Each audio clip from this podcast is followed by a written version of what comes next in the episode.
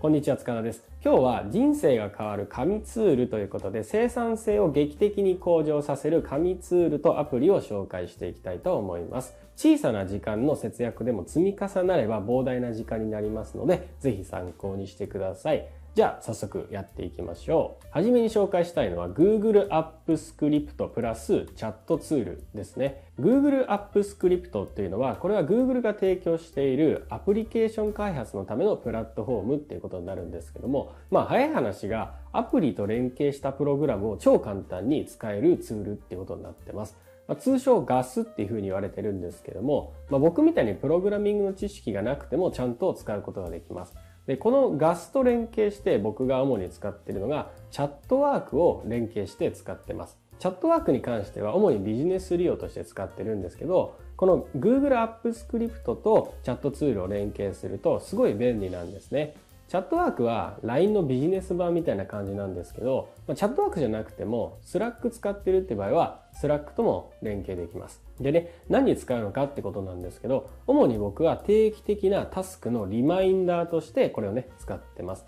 ま、例えば毎月何日に誰かに連絡する必要があるとか、じゃ月始めにね、必ずやらなければいけないことがあるとか、あるいはこの曜日にこれをやらなければいけないとか、まあ、そういったね、固定化された予定がある場合に、このガスの機能を使ってチャットにボットメッセージを飛ばすことができます。まあ、そうすることによって決まった日にちにメッセージが入ってくるので忘れなくてとても便利です。まあ、僕はね、あんまりカレンダーとかを使いこなしていないんですよ。カレンダーとかに予定を入れたくないタイプなんで、こういうボットとかで予定をね、管理してます。まあ、他には会社とかチームで使うっていう場合もすごい便利ですね。まあ、例えばね、お店をやっていて毎月決まった日に従業員さんにシフトを提出してもらいたいとか、そういった時にも使えますね。例えばね、20日までに希望期を提出してくださいって、まあ、チームにメッセージを送るっていうこともできます。まあ、他にもカレンダーの予定を事前にチャットで通知したりとか、Gmail を使って複数の宛先へ定期的にメールを送信することもできます。まあ、ちょっとだけ最初の設定は面倒なんですけれども、詳しい設定方法解説やサイトもたくさんありますんで、まあ、ガスチャットワークっていった形で検索して調べて使ってみてください。これが一つ目です。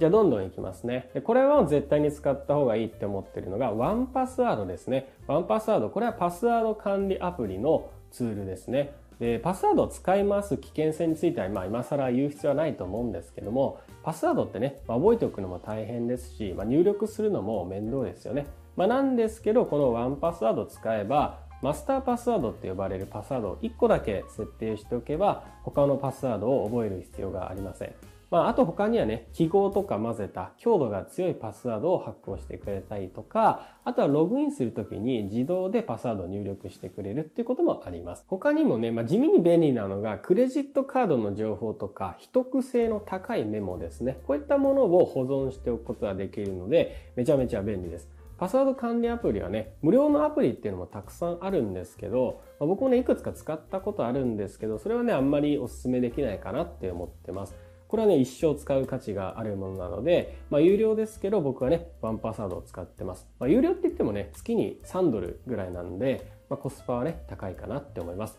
これはね、時間の節減につながりますので、ぜひ使ってみてください。じゃあ、まだまだあるんでね、どんどん行きましょう。次はですね、 UpNote ですね。 UpNote っていうのは、これはノートツールになります。で、ノートツールって言えばね、まあ、 Evernote が有名ですし、まあ、聞いたことがあると思うんですけど、まあ、僕自身もね、かつては Evernote 使ってたんです。えー、ただね、 Evernote がアップデートしていった時にね、どんどん使いにくくなっていって、最終的にね、もうエラーを吐きまくって、本当に使いたくないって感じになってしまったんですね。で、乗り換えようと思って候補として上がったのは、この UpNote と、あともう一個ね、 Notion っていうのがありました。で、個人的にはまシンプルにノートを使うだけなので、両方使った結果、このね、シンプルな UpNote を使ってます。で、 UpNote は動作が軽くて、 Evernote のような不具合が出ないんで、すごいおすすめですね。まあ、僕はテキストを入力する作業とかメモをするのは全てこの UpNote に行ってます。まあ、何でもメモしてるんでね、まあ、僕のもう一つの脳みそみたいなもんですね。しかもね、このアップノートね、めちゃくちゃ安いんですよね。なんとね、月に100円で今のところ使うことができます。他にもね、買い切りっていうプランもあって、4000円だったかな。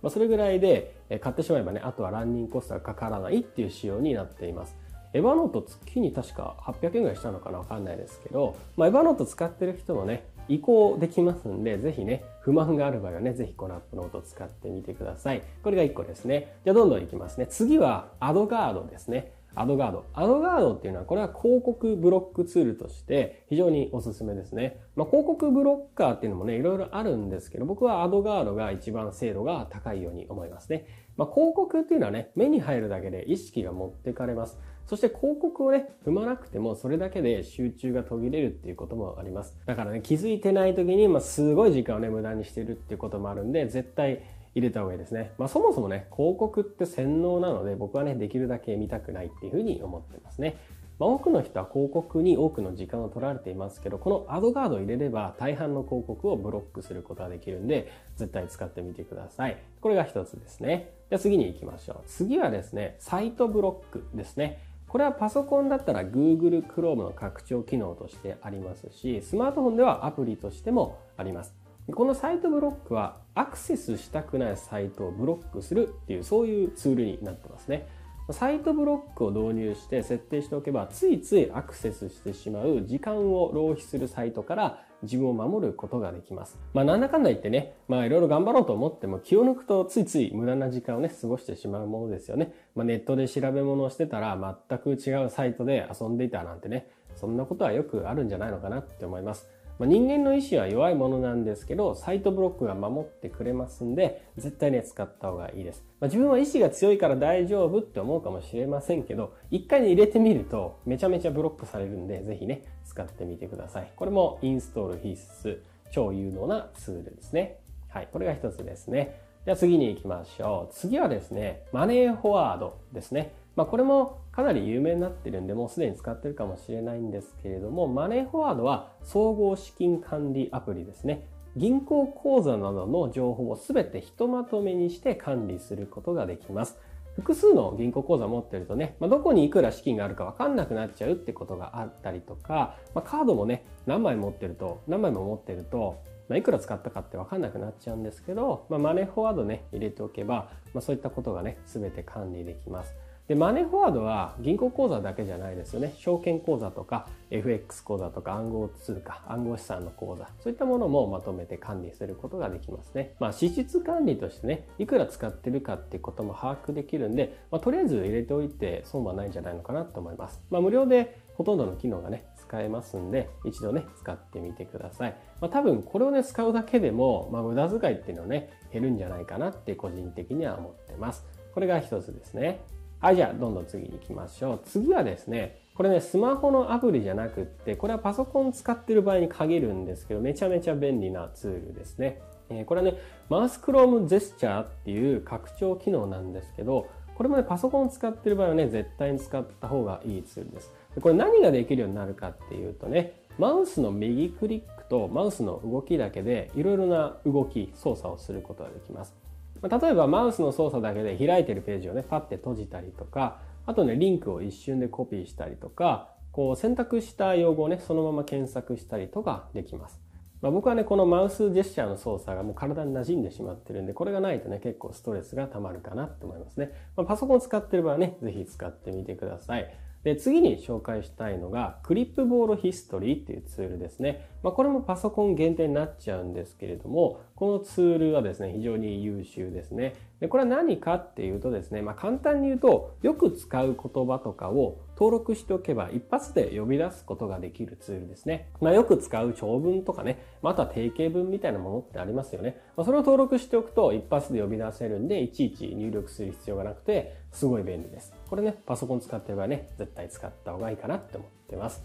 じゃあ次に行きますね。次はですね、共有カレンダーの嬉しいというカレンダーですね。これ多分読み方合ってると思うんですけれども、共有カレンダーですね。で、僕はほとんど自分の予定がカレンダーに入っていないんですけども、自分の予定以上に大事なものっていうのがあります。それは何かっていうとですね、それは奥さんの予定とか、家族の予定ですね。例えばね、奥さんが美容院に行くとかね、エステに行くとかね、そういうことを把握しておくっていうことはね、地味に大事っていうかね、もうめちゃくちゃ大事ですね。ま、家族の予定を把握するっていうことはね、仕事の予定を把握することと同じぐらい、まあ、あるいはね、それ以上に大切だっていうふうに思ってます。なので、この共有カレンダーで僕は奥さんと予定をスマホでね、共有しています。まあ、Google カレンダーってね、ちょっととっつきにくいんですけども、そういう人でもこのカレンダーはね、使いやすいかなって思います。まあ、例えば奥さんとか旦那さんとかね、彼女とか彼氏とかね、そういった人とね、予定を共有するっていうことはね、かなり大事だと思うんで、ぜひ使ってみてください。ということで今日は一気に9つのね、ツールを紹介しました。